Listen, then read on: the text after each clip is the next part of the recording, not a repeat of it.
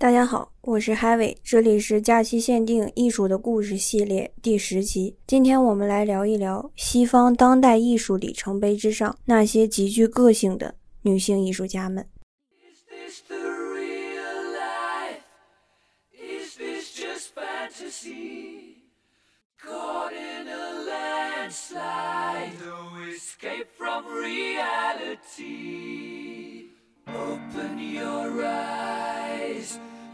Up to the skies and see. I'm just a poor boy. I need no sympathy. Because I'm easy come, easy go. Little high, little low.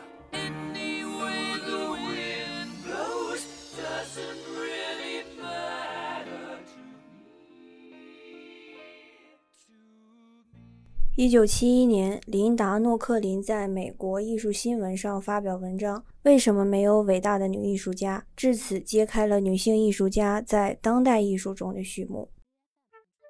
而谈起当代艺术，或许对我们来说最直观的感受，莫过于艺术形式突然不再拘泥简单的画面，你能够想象到的任何媒介，都有可能在下一秒。成为艺术家作品的重要部分，而其中有一种艺术形式，艺术家的创作手法可能都无需用到任何材料，作为观众的你可能就是作品的一部分，它就是行为艺术。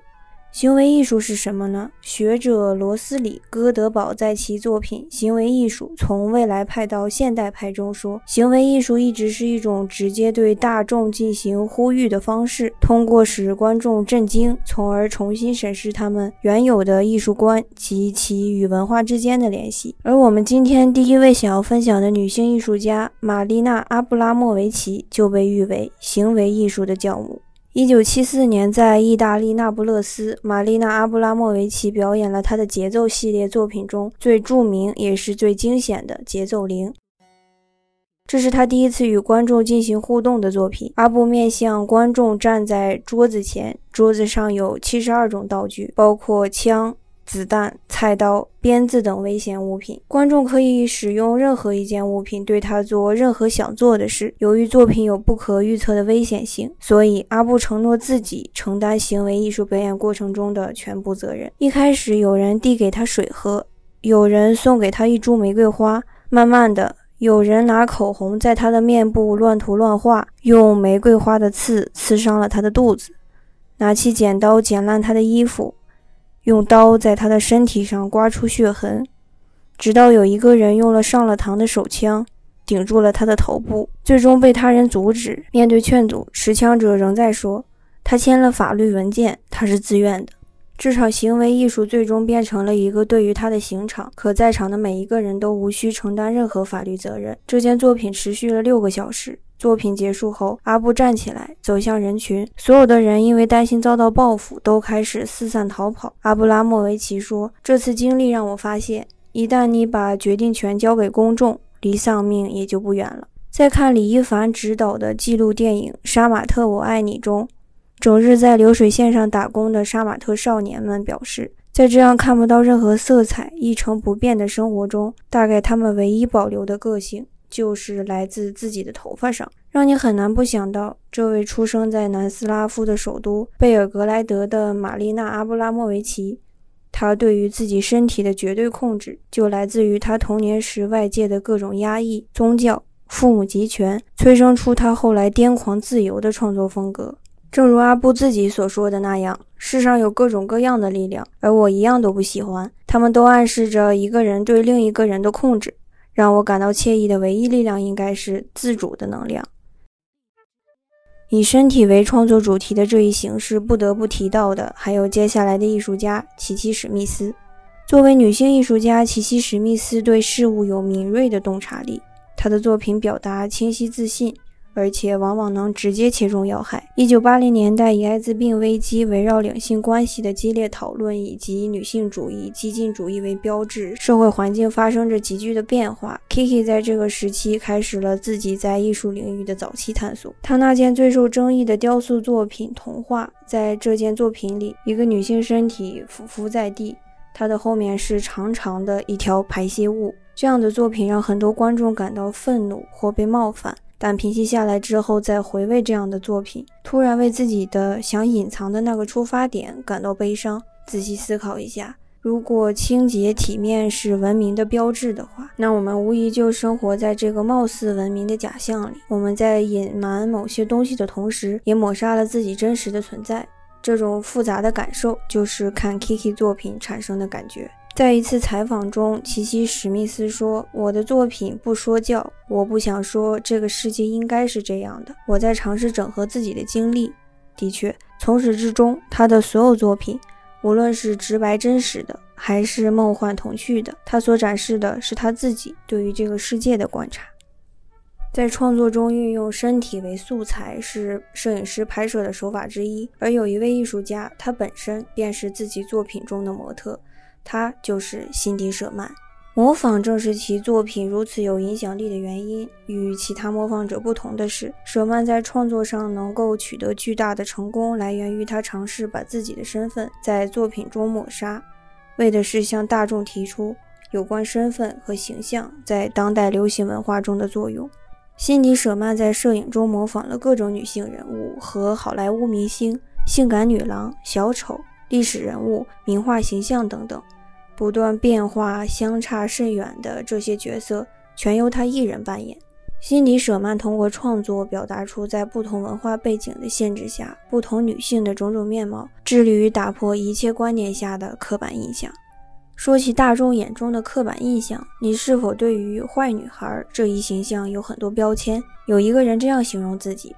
这就是我一个混蛋、疯狂、厌食、酗酒、没有孩子的美丽女人。这位大众眼中所谓的坏女孩，名叫崔西·艾米。艾米是一位富有魄力，并愿意和观众以更直接的方式进行沟通的艺术家。她的作品的煽动性不在于其形式，而在于其主题。作品《我的床》在创作后的第二年，也就是1999年，成为她在英国泰特美术馆的。特纳奖展览上最为瞩目的作品，简单来说，它由艺术家还没有整理的床铺以及周围散落着的他卧室里的私人物件组成。艾米的作品是一种自传式的、自然的情感的流露。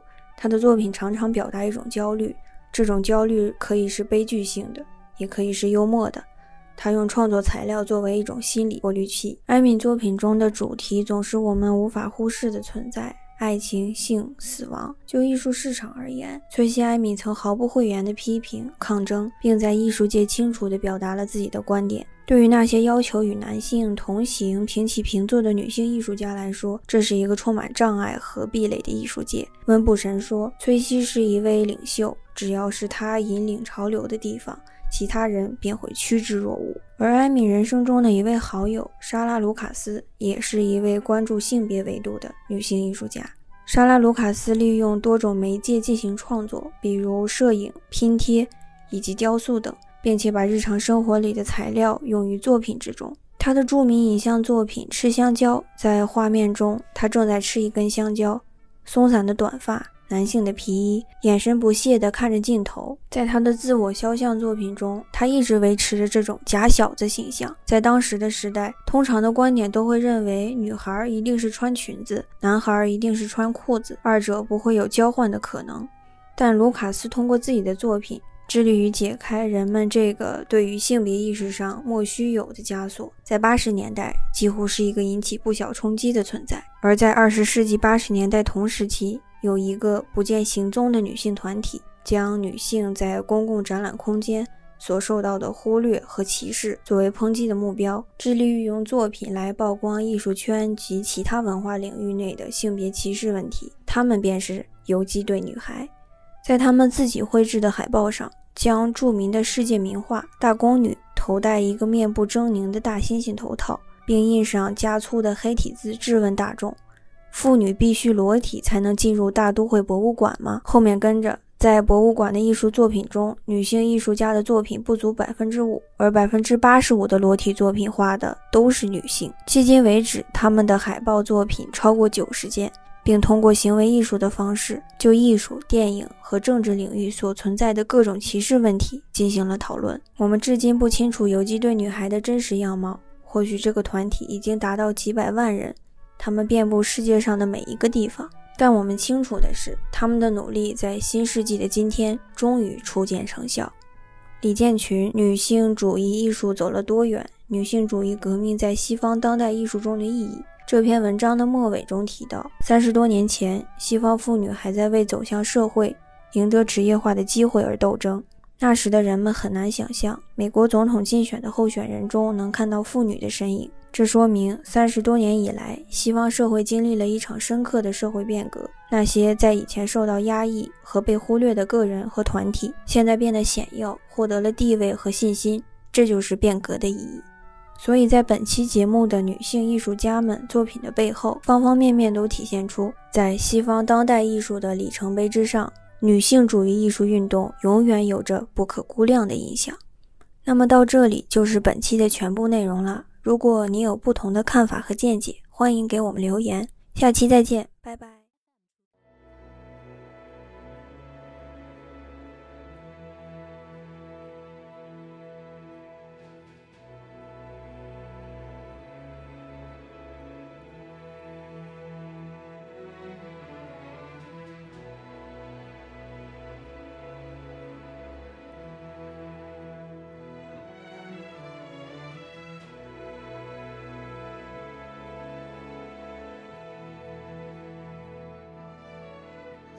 Could stay awake just to hear you breathing.